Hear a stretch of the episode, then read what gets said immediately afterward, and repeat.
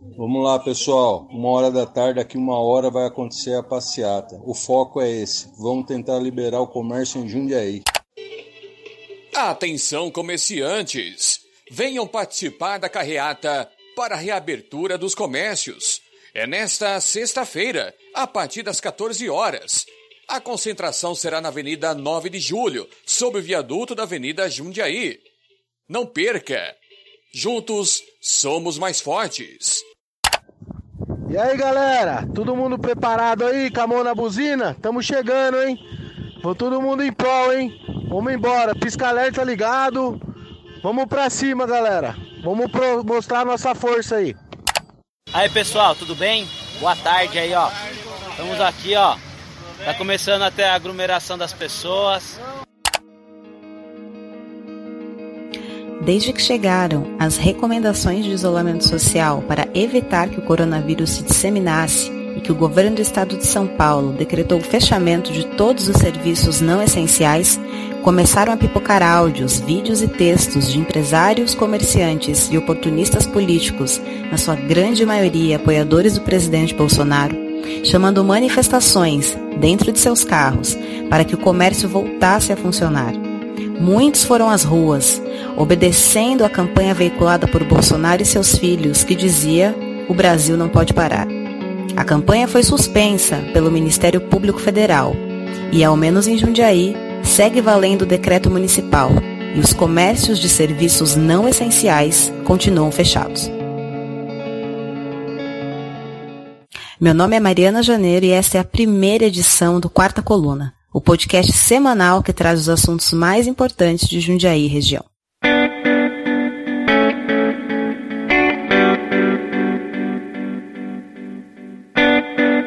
Jundiaí, quarta-feira, 1 de abril de 2020. Por aqui, desde que essa falsa dicotomia entre salvar a economia ou salvar vidas se instalou, principalmente através dos discursos irresponsáveis do presidente Jair Bolsonaro, muitos comerciantes e aspirantes a vereadores acreditaram ser possível vencer na aglomeração e no grito o decreto municipal do dia 24 de março, que instala o estado de calamidade pública na cidade.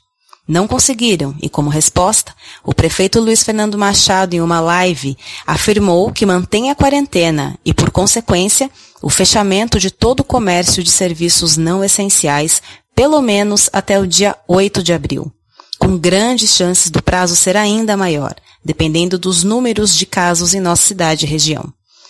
O decreto, além das medidas já sabidas, também mantém suspenso por tempo indeterminado o início do funcionamento dos radares que estava previsto para este mês de abril. Suspende também a cobrança do parquímetro e também suspende o corte do fornecimento de água para os inadimplentes. E sobre os números, até o fechamento desta edição, em Jundiaí, somamos mais de 170 notificações de suspeita da Covid-19 que irei detalhar mais para frente. E entre os óbitos suspeitos, sob investigação, uma das vítimas tinha apenas 37 anos. A situação também se estende para as cidades do aglomerado urbano, onde as cidades somadas já contam com 41 casos positivos do coronavírus. Vamos então a alguns informes. A população que está em situação de rua agora pode encontrar abrigo no Complexo Esportivo Jardim Ângela, na Vila Aparecida. O espaço irá funcionar 24 horas, com pernoite, atendimento técnico, banhos, alimentação e roupas. A campanha nacional contra a gripe e influenza ainda continua e os idosos com 60 anos ou mais que ainda não se vacinaram precisam se vacinar. Os atendimentos são das 8 horas da manhã às 11 horas da manhã e nesta semana acontecerá em vários postos em diversos bairros. E para finalizar essa parte da nossa conversa, eu deixo aqui um áudio que na verdade é um apelo da enfermeira e professora universitária Maria Manuela Duarte Rodrigues. No momento que vivemos, em que a situação pede que fiquemos em casa para tentar conter um pouco esse contágio coletivo do Covid-19, o papel da força dos profissionais de saúde é fundamental, em especial da equipe de enfermagem dos auxiliares, dos técnicos, dos enfermeiros, que fazem a linha de frente no atendimento dos pacientes suspeitos ou confirmados, fora que mantêm o atendimento aos demais pacientes que não sofrem de Covid, mas que necessitam continuar com os cuidados, cuidados que visem as necessidades básicas do ser humano, o atendimento a essas necessidades básicas. E isso a enfermagem sabe fazer muito bem. Eu vou além não só aos, aos funcionários da saúde que estão trabalhando incansavelmente nos hospitais, mas também os profissionais que atuam como autônomos, como cuidadores de idosos, cuidadores de portadores de necessidades especiais em suas casas. E eu faço, em nome deles, esse apelo. Fiquem em casa, resguardem a quarentena. Fiquem em casa enquanto nós trabalhamos por vocês e pelos seus. Não, não, não acabem com os estoques de álcool gel e de máscara que são necessidades para quem trabalha com saúde. Vocês se mantendo em casa, higienizando as mãos com água e sabão, já é o ideal. Acreditem nisso. Vamos pensar naqueles que estão lá deixando seus familiares em casa indo trabalhar por vocês, por nós. Eu sou enfermeira obstetra, eu faço atendimentos autônomos e atuo como professora. Estou tentando acalmar os ânimos diante de um pronunciamento equivocado do nosso presidente e pedindo, implorando a vocês, fiquem em casa, Daqui a 20 dias, toda essa situação vai ser revista e a gente vai saber como é que o pico da epidemia atingiu os brasileiros. Neste momento é importante, fiquem em casa. Morto não paga boleto. Vivo trabalha para sair da crise, mas morto não paga boleto. Fique em casa pelas nossas crianças, pelos nossos idosos, pelos nossos profissionais de saúde. Eu agradeço a atenção de todos e me disponho, por meio do meu Facebook, Maria Manuela Duarte Rodrigues, a tentar, na medida do possível, esclarecer todas as dúvidas que nós, profissionais de saúde, principalmente ligados à Faculdade de Medicina, estamos fazendo uma força-tarefa tentando esclarecer as dúvidas das mães com crianças para que o que possa ser passado de orientação virtualmente seja feito para que essa mãe acalme seu coração e leve seu filho ao médico apenas quando for extremamente necessário.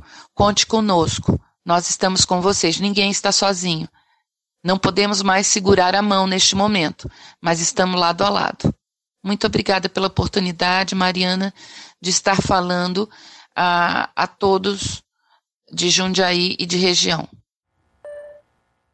Na capital, o Hospital de Campanha do Pacaembu, que funcionará dentro do estádio na região central de São Paulo, deverá começar a receber pacientes a partir de hoje.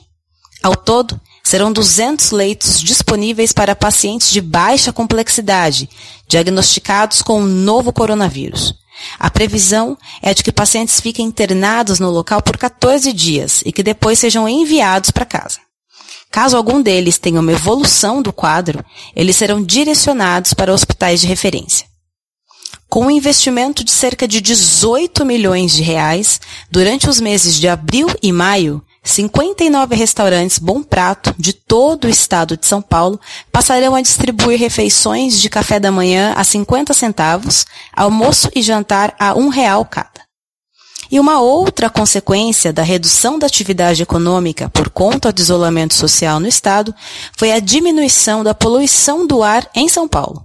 A Companhia Ambiental do Estado de São Paulo, a CETESB, informou que o menor número de veículos em circulação e a diminuição dos enormes engarrafamentos vem contribuindo para uma emissão muito menor de poluentes no ar.